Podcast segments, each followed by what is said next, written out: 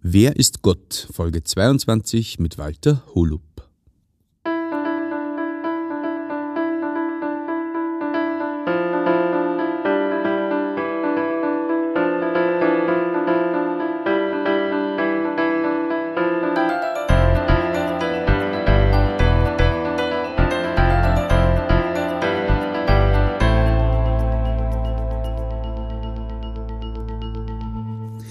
Christi und herzlich willkommen. In diesem Kanal geht es um Gottes Willen. Wir reden über biblische Themen und über die Geschichten, die Gott mit Menschen schreibt.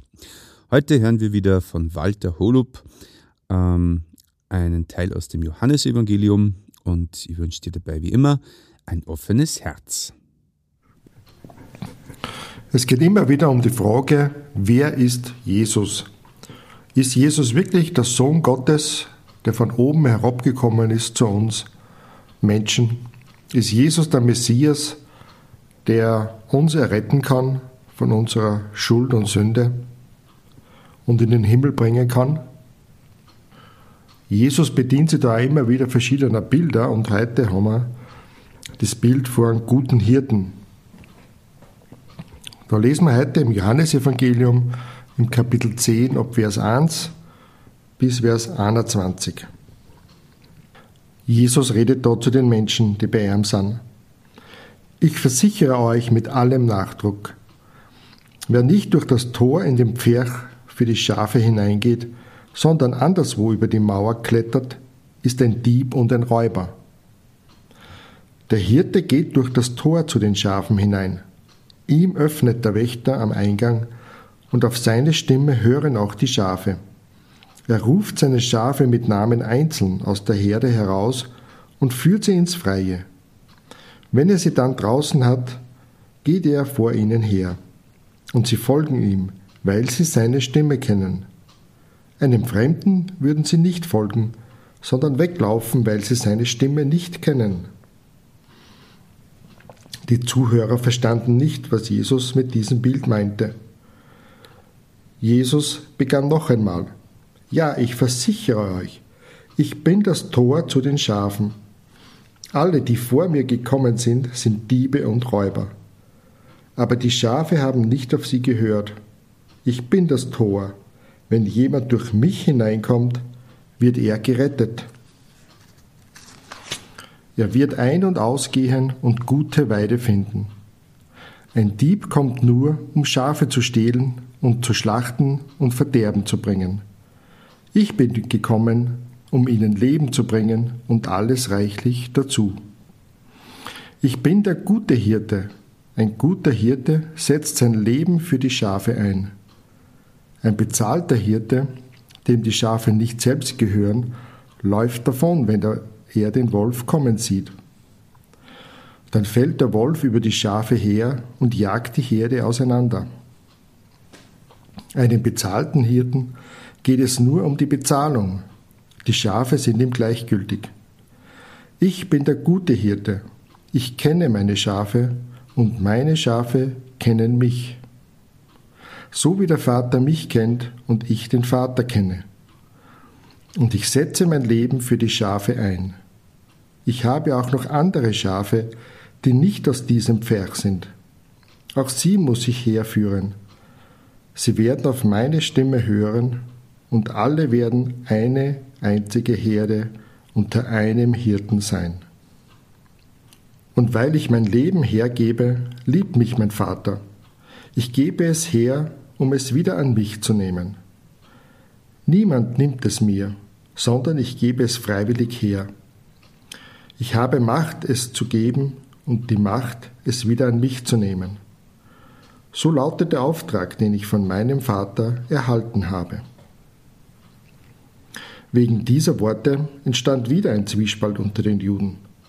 Viele von ihnen sagten, er ist von einem bösen Geist besessen. Er ist verrückt. Warum hört er ihm überhaupt zu?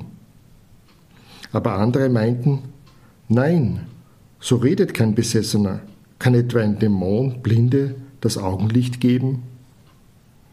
Soweit unser heutiger Text. Jesus beschreibt in den ersten fünf Versen einfach eine Situation, wie es damals üblich war.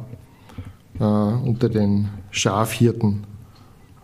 In der Nacht da hat's, äh, hat er, ist er zurückgekommen mit seinen Schafe und die Schafe sind in so einem Pferch gewesen.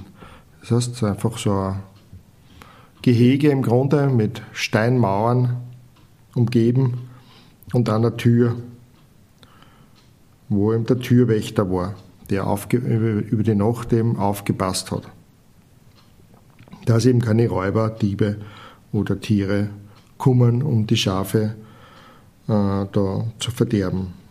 Und in der Früh ist der Hirte wieder gekommen und in diesem Pferch waren ja mehrere Herden beieinander.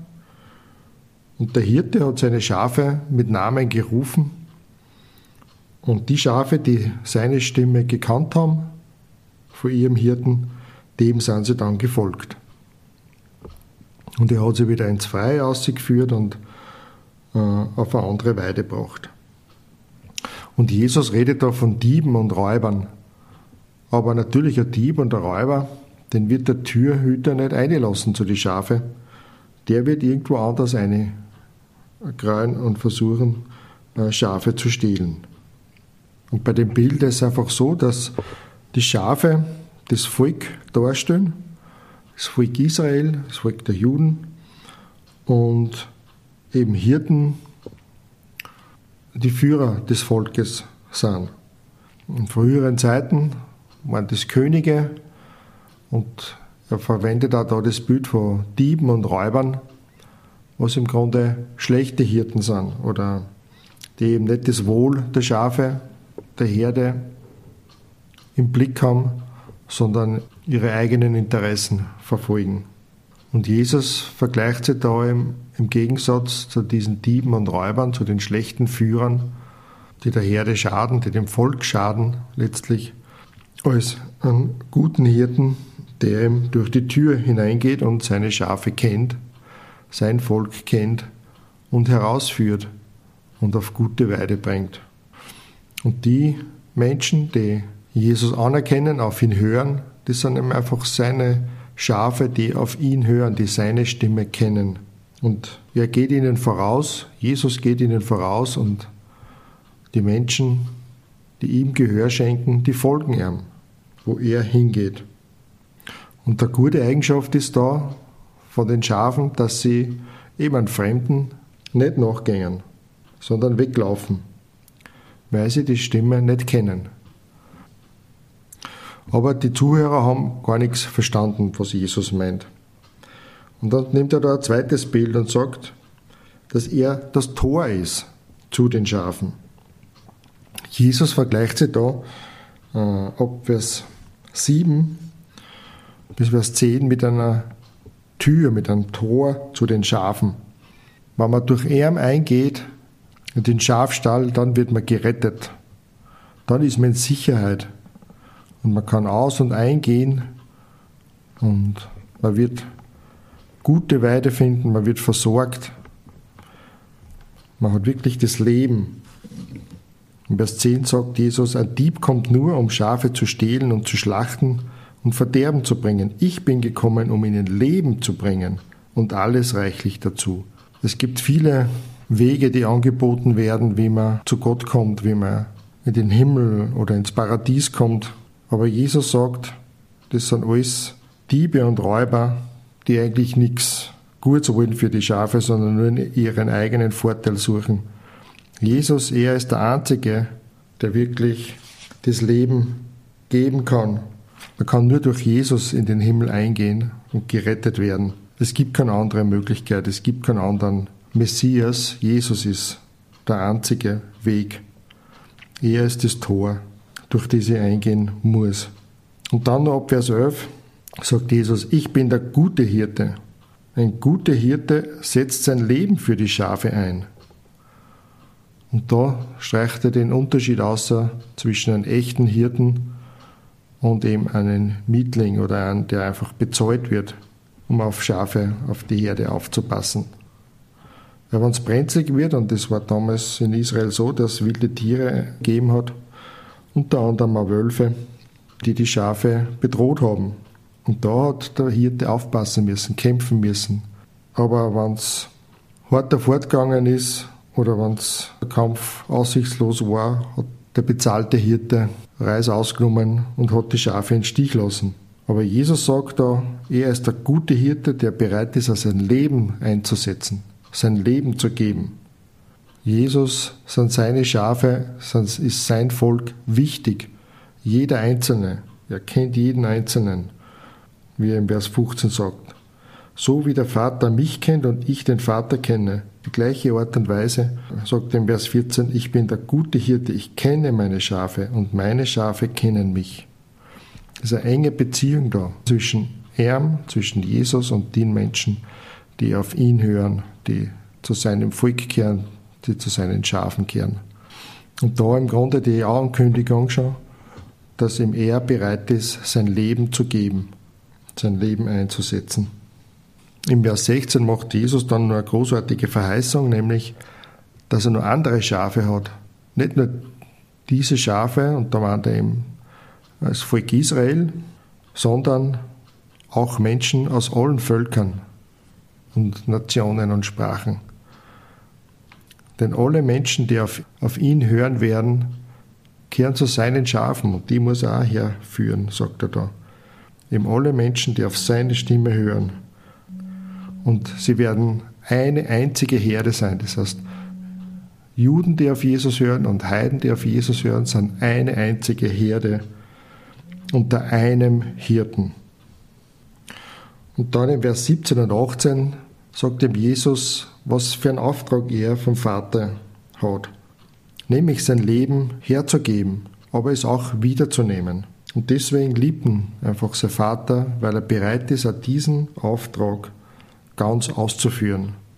Und wir sehen ja da ganz klar, dass Jesus nicht den Menschen hilflos ausgeliefert ist oder die Menschen und die Machthaber mit ihm tun können, was sie wollen, sondern er sagt da ganz klar, dass er sein Leben hergibt, um es wiederzunehmen. Und er sagt dann in Vers 18, niemand nimmt es mir, sondern ich gebe es freiwillig her. Ich habe die Macht, es zu geben und die Macht, es wieder an mich zu nehmen.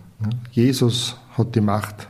Und wenn er nicht freiwillig seine Hände am Kreuz ausgestreckt hätte, kein Mensch hätte Jesus kreuzigen können. Er hat seine Hände freiwillig ausgestreckt und hat sein Leben gegeben. Und weil Jesus das gesagt hat, vor allem diese zwei Verse, wo er seine Beziehung mit dem Vater wieder so ganz klar einfach betont oder hervorgehoben hat, wegen dem ist wieder Zwiespalt entstanden. Und viele Menschen haben gedacht oder gesagt, dass er ja, verrückt ist, komplett verrückt und übergeschnappt ist oder so und sogar besessen ist, einen Dämon hat. Aber einige Menschen haben auch das erkannt und wirklich ehrlichen Herzens gefragt, ja, ist denn das möglich, dass ein Dämon die Augen vom Blinden öffnen kann? Und die Antwort ist ganz klar, nein. Und das war einfach das Zeichen des Messias, dass Jesus tatsächlich der Messias ist, der Sohn Gottes, der diese Macht hat. Und wie wir heute gehört haben, dass er der gute Hirte ist, der sich kümmert um die Seinen, die auf ihn hören und einer Leben gibt und bereit ist, wirklich sein Leben zu geben, damit jedes einzelne Schaf errettet werden kann.